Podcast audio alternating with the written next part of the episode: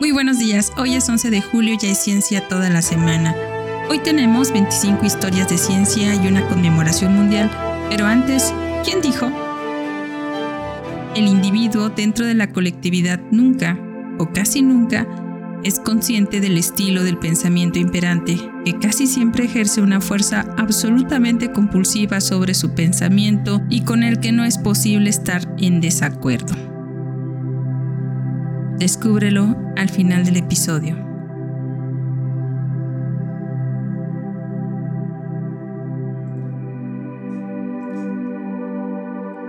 Hoy celebramos el Día Nacional del Combatiente de Incendios Forestales.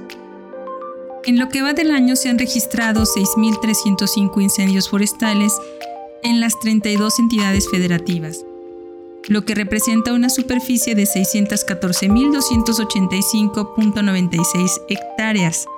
De esta superficie, el 93.75% corresponde a vegetación de los estratos herbáceos y arbustivos, y el 6.25% al estrato arbóreo, principalmente, aunque todas las entidades federativas tuvieron eventos de fuego, la mayor superficie afectada se registró en Chihuahua, Guerrero, Durango, Nayarit, Chiapas, Nuevo León, Michoacán, Oaxaca, Jalisco y Sonora. Los incendios generan, además de la pérdida de biodiversidad, grandes afectaciones como la calcinación de pueblos, casas y sus vehículos, y no solamente afectan a la salud, sino a sus medios de vida, infraestructura y en ocasiones también se cobran las vidas humanas.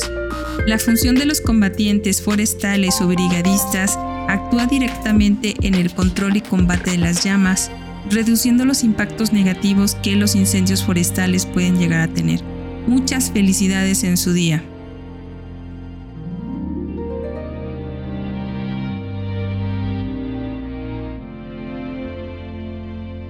En Acámbaro, Guanajuato se celebra el Día del Panadero. Según la página del Gobierno del Estado de Guanajuato, del 20 de junio del 2022, en el municipio de Acámbaro se ha preparado su tradicional lluvia de pan. Esta es la número 12 y es la Feria de la Panificación un evento que se está celebrando desde el 9, 10 y 11 de julio y que conmemora que hace más de 100 años los panaderos se reúnen en una peregrinación y hace 50 años nació la lluvia de pan en recuerdo de que un panadero un día cargó su horno en esta peregrinación y regaló a la gente 20 panes a manera de agradecer también su compra. Desde entonces cada año los panaderos multiplican estos regalos a sus clientes. En el 2019 fue la última edición anterior de la feria debido a que tuvo que cancelarse por la pandemia de COVID-19. Los panaderos en este año regalarán una lluvia de alrededor de 2.000 piezas de pan, todos empacados y sellados para mantener la higiene del producto. Muchas felicidades a los panaderos y panaderas, que hacen mucho bien a la humanidad. Y hay mucha ciencia detrás del pan. Quizás debamos hacer una cucharadita de ciencia para platicar sobre ella.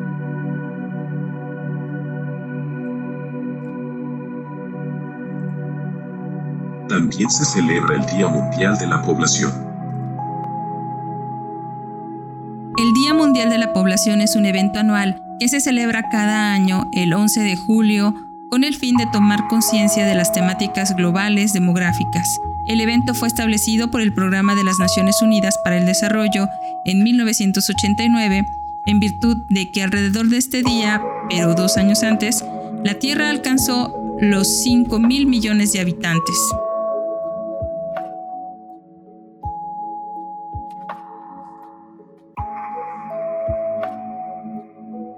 Historia de ciencia número 1. Paralaje de la Luna.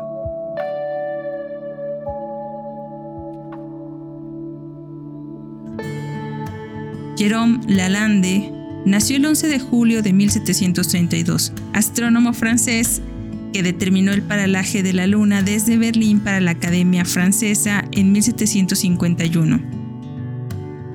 El paralaje es la desviación angular de la posición aparente de un objeto dependiendo del punto de vista elegido. Fue nombrado profesor de astronomía en el Colegio de Francia de 1762 y posteriormente se convirtió en el director del Observatorio de París. Publicó su Tratado de Astronomía en 1764 que incluía tablas de las posiciones planetarias que se consideraron las mejores disponibles por el resto de ese siglo. En 1801 también publicó un amplio catálogo de estrellas y murió en 1807 aparentemente de tuberculosis, cuando tenía 74 años.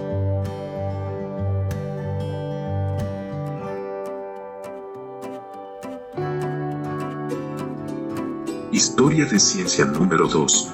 Geología práctica. Joshua Nació el 11 de julio de 1795, geólogo británico que cuando tenía 19 años lo enviaron al norte de Gales para administrar una mina de cobre para su padre. Posteriormente fue puesto a cargo de una granja en Middells, donde adquirió conocimiento e interés por los suelos. En 1825 se convirtió en gerente para su padre de canteras de pizarra cerca de Bangor y Carnavon, y en este distrito permaneció durante muchos años. Descubrió las conchas marinas en la deriva del Moel Traifen.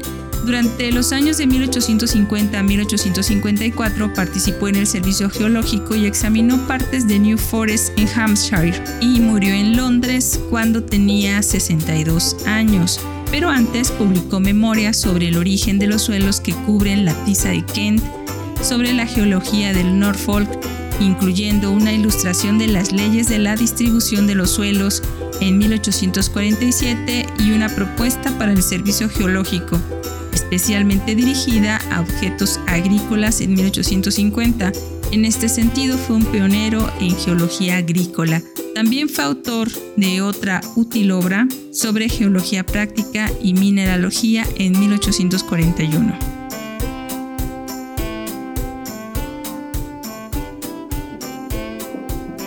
Historia de ciencia número 3. Cometa Pons. Un día como hoy de 1801, el astrónomo francés Jean-Louis Pons descubrió su primer cometa. En su vida descubrió o co-descubrió 37 cometas, desde 1789 cuando consiguió un puesto en el Observatorio de Marsella como conserje Pons aprendió rápidamente a hacer observaciones con los instrumentos. Tenía una notable habilidad para recordar los campos estelares que observaba y para reconocer los cambios. Registró su primer descubrimiento de un cometa el 11 de julio de 1801 que tuvo que compartir con Messier, quien lo encontró un día después. Curiosamente, así como para Pons fue el primer descubrimiento de un cometa, fue el último para Messier, casi una vez al año a partir de entonces hasta 1827 cuando su vista declinó, Pons encontró un nuevo cometa. Jean-Louis Pons estableció el récord de descubrimientos visuales de cometas.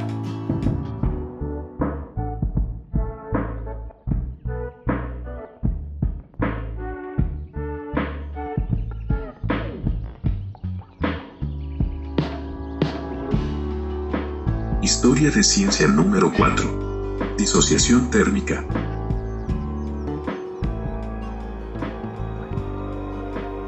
William Robert Grove nació el 11 de julio de 1811, físico galés que fue el primero en ofrecer una prueba de la disociación térmica de los átomos dentro de una molécula. Demostró que el vapor en contacto con un alambre de platino fuertemente calentado se descompone en hidrógeno y oxígeno en una reacción reversible. En 1839, mezcló hidrógeno y oxígeno en presencia de un electrolito y produjo electricidad y agua. La célula de Grove fue la invención de una pila de combustible. La tecnología no fue revisada seriamente hasta la década de 1960, por lo que no tuvo el reconocimiento debido. A través del proceso electroquímico, la energía almacenada en un combustible se convierte sin quemar el combustible directamente en electricidad. Grove también desarrolló una celda eléctrica de dos fluidos que consta de zinc amalgamado en ácido sulfúrico diluido y un cátodo de platino en ácido nítrico concentrado. Los líquidos se separan mediante un recipiente poroso. Con esto produjo energía eléctrica para una de sus conferencias en la institución de Londres, donde fue profesor de física entre 1840 y 1847. Desde 1880 fue juez del Tribunal Superior de Gran Bretaña.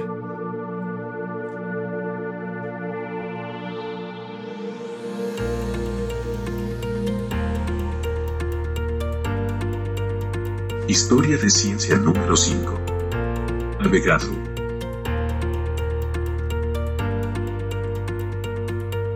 Un día como hoy de 1811, el científico italiano Amadeo Avogadro publicó sus memorias sobre el contenido molecular de los gases.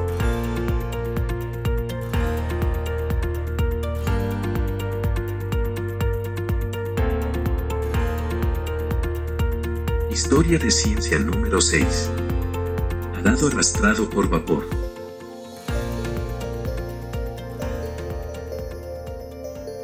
John Flower nació el 11 de julio de 1826, ingeniero inglés que ayudó a desarrollar el arado arrastrado por vapor.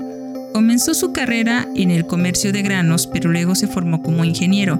En 1850 se unió a Albert Fry en Bristol para fundar una fábrica que producía implementos arrastrados por vapor. Durante un viaje de negocios a Irlanda, fue testigo de la hambruna que siguió al fracaso de dos años de cosechas de papa. Esto despertó su conciencia cuaquera y cambió su vida.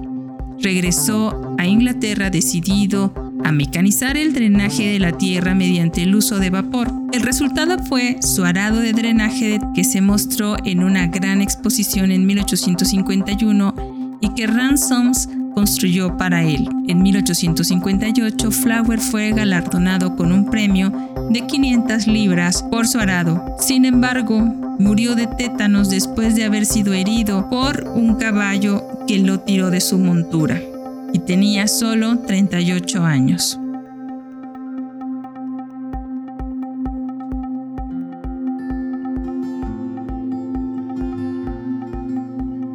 Historia de ciencia número 7. Electrón. Joseph Larmor nació el 11 de julio de 1857, físico irlandés, el primero en calcular la velocidad a la que un electrón acelerado irradia energía y el primero en explicar la división de las líneas del espectro por un campo magnético. Sus teorías se basan en la creencia de que la materia consiste enteramente en partículas eléctricas que se mueven en el éter. Su elaborada teoría electrónica matemática de finales de la década de 1890 incluía al electrón como una tensión rotacional, una especie de torsión en el éter. Pero la teoría del amor no describió al electrón como parte del átomo. Muchos físicos imaginaron tanto las partículas materiales como las fuerzas electromagnéticas como estructuras y tensiones en ese fluido hipotético.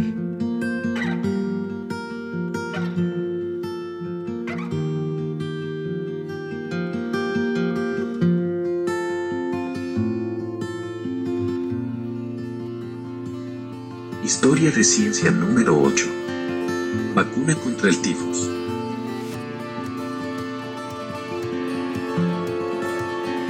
Ludwig Flick nació el 11 de julio de 1896, médico y microbiólogo polaco-israelí que habiendo aprendido la técnica anteriormente con Rudolf Weil, preparó la vacuna contra el tifus mientras estuvo internado durante la Segunda Guerra Mundial en el Buchenwald para los prisioneros. Engañó a los médicos nazis incompetentes con suministros inofensivos e ineficaces para las tropas alemanas. El concepto de Enkoleftik de Flick proponía que los hechos científicos son construidos por grupos de científicos en lo que él llamó colectivos de pensamiento, cada uno de los cuales representa un estilo de pensamiento con sus propias normas, conceptos y políticas que adoctrinan a los recién llegados. Sus resultados pueden no alinearse con otros colectivos de pensamiento. Las ideas científicas evolucionaron mediante la reconciliación de hechos científicos entre colectivos de pensamiento, lo que estimula las innovaciones.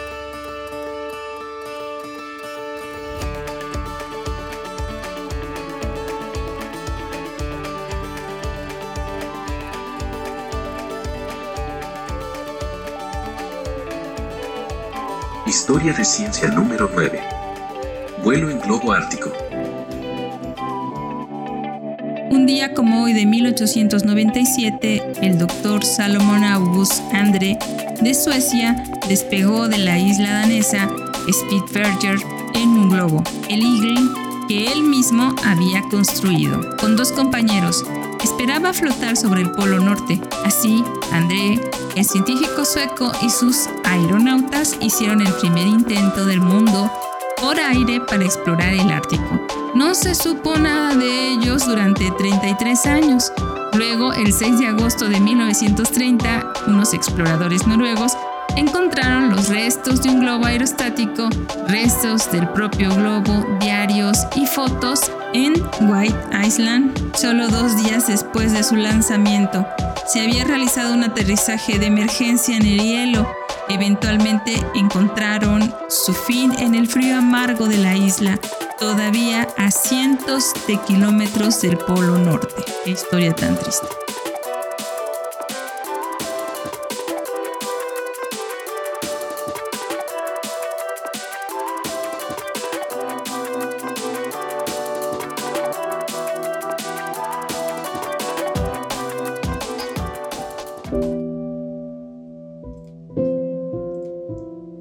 Historia de ciencia número 10. Spin.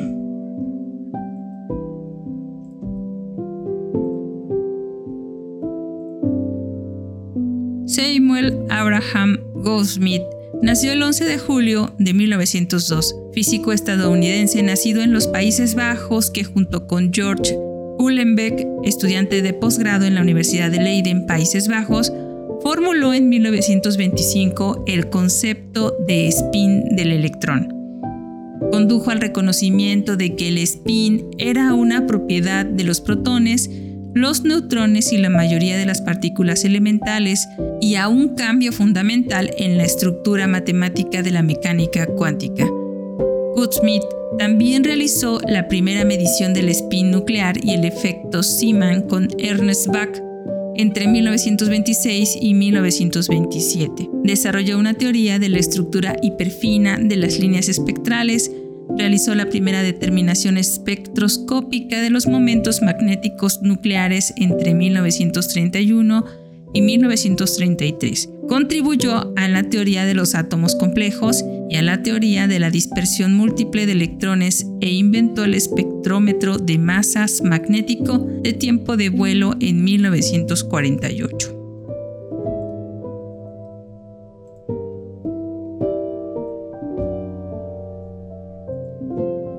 Historia de ciencia número 11. Vuelo en helicóptero berlinés.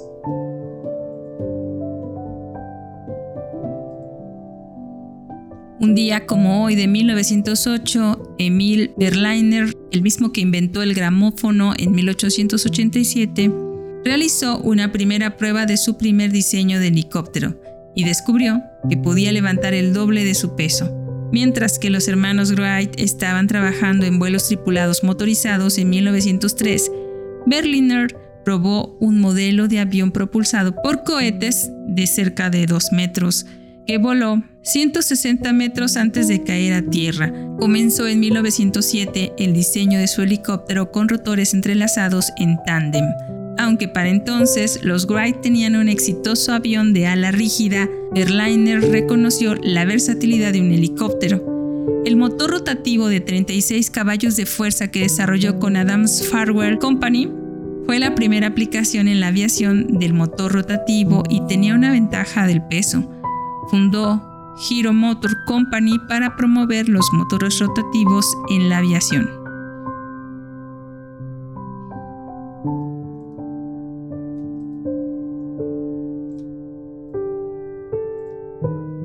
Historia de ciencia número 2. Electrónica cuántica.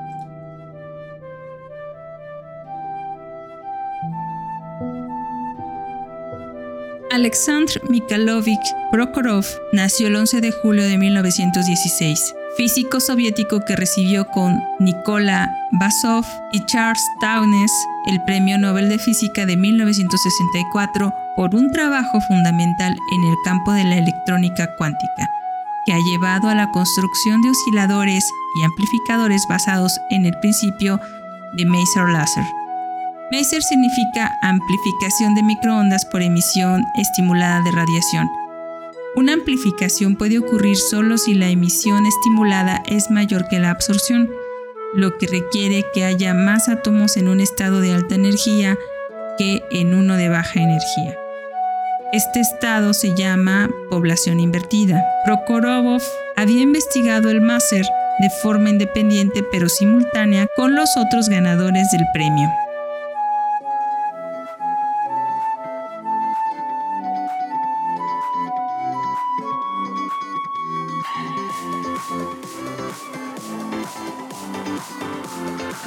Historia de ciencia número 13. Mesones pesados.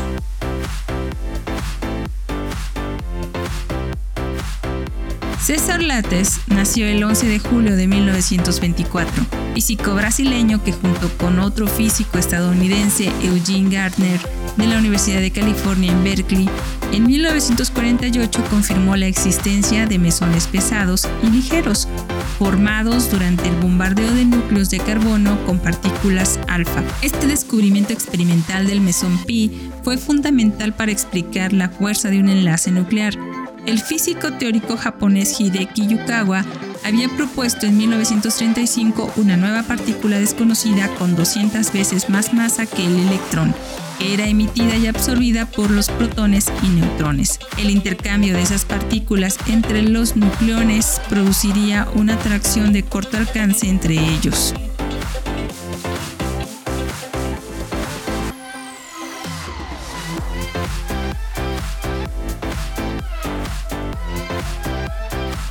Historia de ciencia número 14. Primer láser funcional.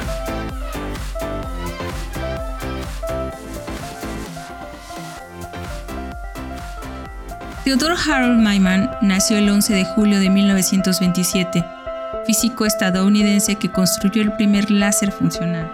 Comenzó a trabajar con dispositivos electrónicos desde su adolescencia, mientras ganaba un poco de dinero para ir a la universidad preparando aparatos eléctricos y radios. En la década de 1960 desarrolló y demostró y patentó un láser con un medio de rubí rosa. El láser es un dispositivo que produce luz coherente monocromática, luz en la que los rayos son todos de la misma longitud de onda y fase. Desde entonces, el láser se ha aplicado a una amplia gama de usos, incluida la cirugía ocular, la odontología, la búsqueda de rango, la fabricación e incluso la medición de distancias entre la Tierra y la Luna, entre muchos usos más.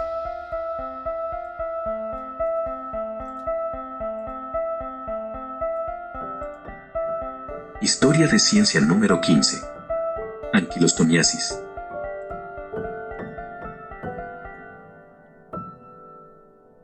Alan Grieg nació el 11 de julio de 1890 médico estadounidense y funcionario de salud pública, que también fue vicepresidente de la Fundación Rockefeller. Su carrera comenzó cuando se unió al proyecto de la Junta Internacional de Salud en Brasil en 1919. En su laboratorio de Río de Janeiro trabajó para reducir la prevalencia de la anquilostomiasis, que es producida por un parásito. Así aprendió los desafíos del tratamiento, las mejoras sanitarias y la educación en salud pública.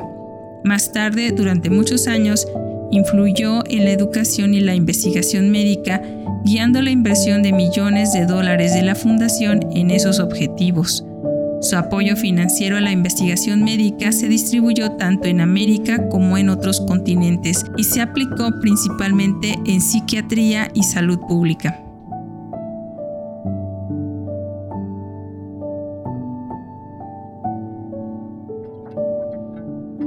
Historia de ciencia número 16. Telstar. Un día como hoy de 1962 se realizó la primera transmisión de televisión transatlántica en vivo entre los Estados Unidos y Gran Bretaña a través de Telstar de ATT, el primer satélite activo de comunicaciones de retransmisión directa del mundo había sido lanzado el día anterior en un cohete Delta de la NASA desde Cabo Cañaveral y se conectó con la estación terrena satelital Gunili.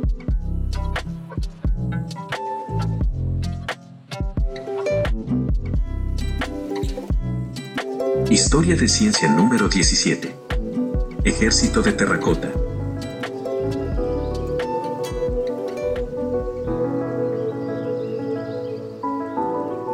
Como hoy, de 1975, un grupo de arqueología chino anunció el descubrimiento de un túmulo funerario que ocultaba 6.000 estatuas de arcilla de guerreros y sus insignias que datan del 221 al 206 a.C. Este túmulo fue llamado Ejército de Terracota y fue descubierto cerca de la antigua capital de Xi'an. Los 8.000 soldados y caballos de arcilla de tamaño natural fueron enterrados en fosas en formación de batalla mirando hacia el este para proteger la tumba del primer emperador de China, Qin Shi Huang. Las figuras estaban inspiradas en el ejército real del emperador y cada rostro es diferente. La maravilla enterrada se encontró en 1974 durante la excavación de un pozo.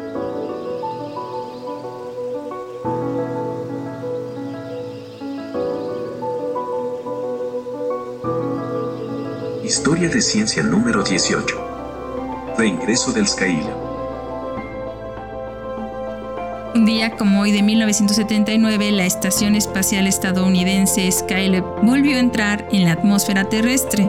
Se desintegró esparciendo fragmentos por el sureste del Océano Índico y sobre una sección escasamente poblada del oeste de Australia, donde una vaca murió después de ser golpeada por un trozo de escombro que caía.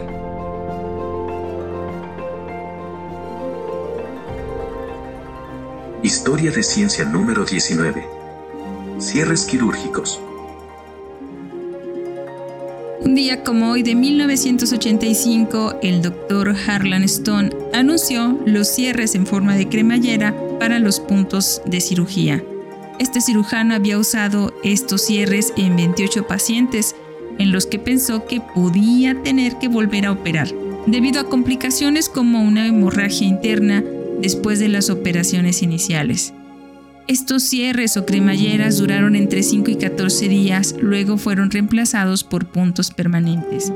Los tipos actuales de cierres quirúrgicos son de aplicación autoadhesiva y se pueden aplicar tanto a pacientes ambulatorios como a pacientes hospitalizados. La inspección de la herida sin complicaciones es posible a partir del tercer día postoperatorio. Sin embargo, también es posible hacerlo antes con apoyo manual a ambos lados de la herida.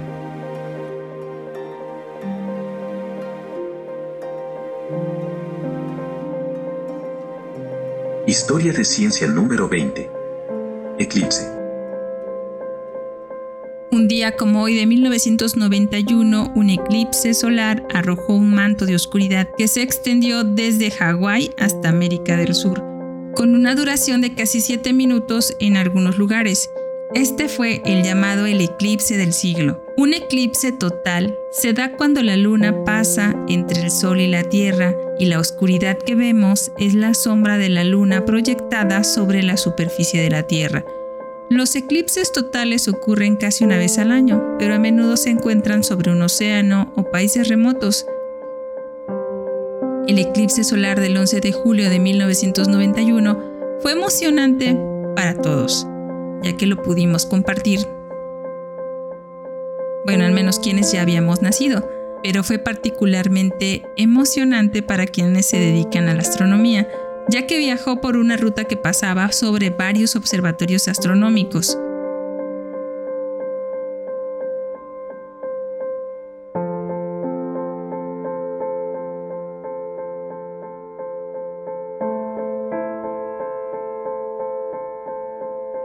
Historia de ciencia número 21. Orígenes neandertales.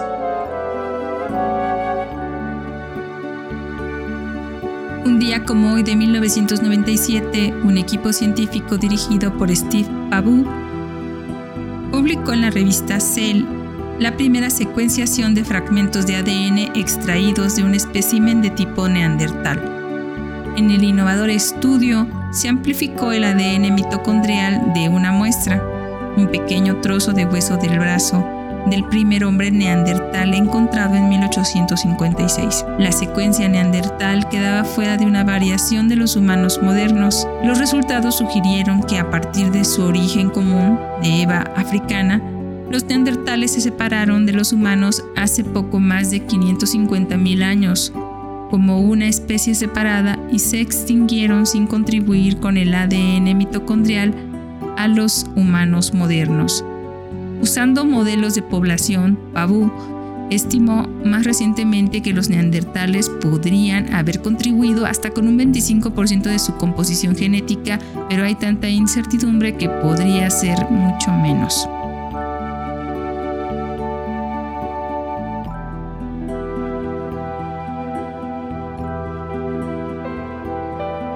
Historia de ciencia número 22. Robot Da Vinci. En el año 2000, el sistema quirúrgico de robot Da Vinci fue el primero en ser aprobado para su uso en operaciones de vesícula biliar, reflujo gastroesofágico y operaciones ginecológicas. Este dispositivo médico avanzado fue una rama de la tecnología robótica desarrollada por el Departamento de Defensa de los Estados Unidos para aplicaciones militares. En la década de 1990, Institutive Surgical Incorporation y Computer Moton, que se fusionaron en el 2000, desarrollaron interfaces robóticas para usar en aplicaciones quirúrgicas humanas. Un robot de tres o cuatro brazos manipula instrumentos con una destreza similar a la de una muñeca, controlados de forma remota por el cirujano o cirujana desde una consola de computadora.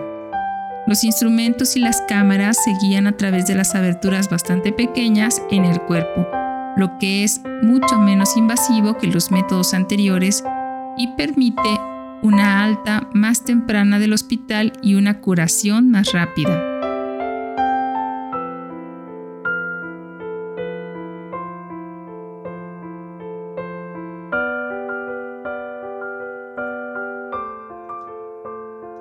Historia de ciencia número 23. Cultivadas sin pesticidas.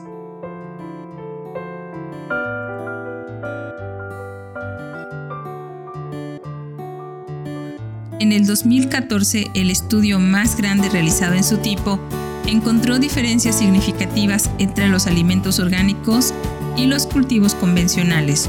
En los primeros se encontró que tenían un 70% más de antioxidantes, lo que equivale a comer entre una o dos porciones adicionales de frutas y verduras al día, y niveles significativamente más bajos de metales pesados tóxicos. Este estudio fue publicado en el British Journal of Nutrition y mostró niveles significativamente más bajos de metales pesados como el cadmio, que es uno de los tres contaminantes metálicos junto con el plomo y el mercurio que suelen encontrarse en los alimentos tratados con pesticidas. El contenido de este metal resultó ser casi un 50% más bajo en los cultivos orgánicos que en los convencionales.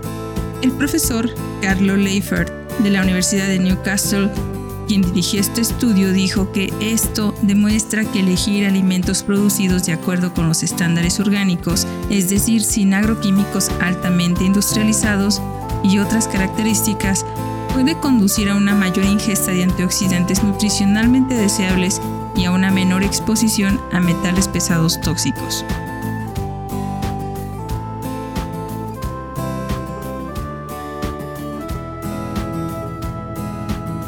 Historia de ciencia número 24. Herramientas de piedra.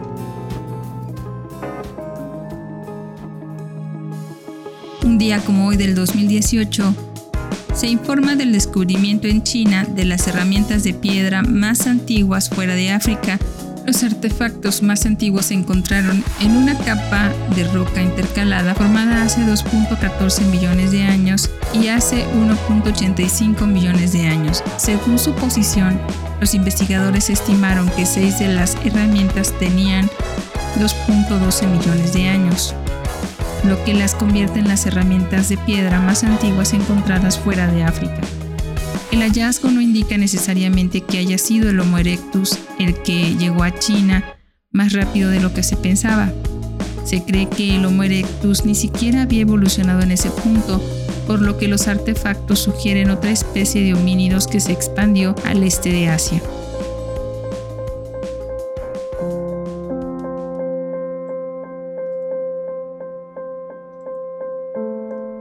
Historia de ciencia número 25. IA al póker. En el 2019 la Universidad Carnegie Mellon informa sobre un programa de inteligencia artificial desarrollado en colaboración con Facebook que es capaz de derrotar a los principales profesionales de póker Texas Hold'em sin límite de seis jugadores. Y eso ha sido todo por hoy. Pero antes de despedirnos fue Ludwig Flick en su obra Génesis y el desarrollo de un hecho científico publicado en 1935 quien dijo, el individuo dentro de una colectividad nunca o casi nunca es consciente del estilo de pensamiento imperante, que casi siempre ejerce una fuerza absolutamente compulsiva sobre su pensamiento y con el que no es posible estar en desacuerdo. Muchas gracias por escucharnos. Recuerda que si quieres contactarnos, colaborar o requieres las fuentes de la información, por favor no dudes en escribirnos. Nos encuentras como Cucharaditas de Ciencia en Instagram, Twitter, Facebook, TikTok y en cucharaditasdeciencia.com.mx o escríbenos directamente a cucharaditasdeciencia.gmail.com. Escúchanos en Spotify, Anchor, Apple y Google Podcast. Desde nuestra cabina de grabación en el corazón de Jalapa, Veracruz, México, te abrazamos con afecto. Disfruta el día.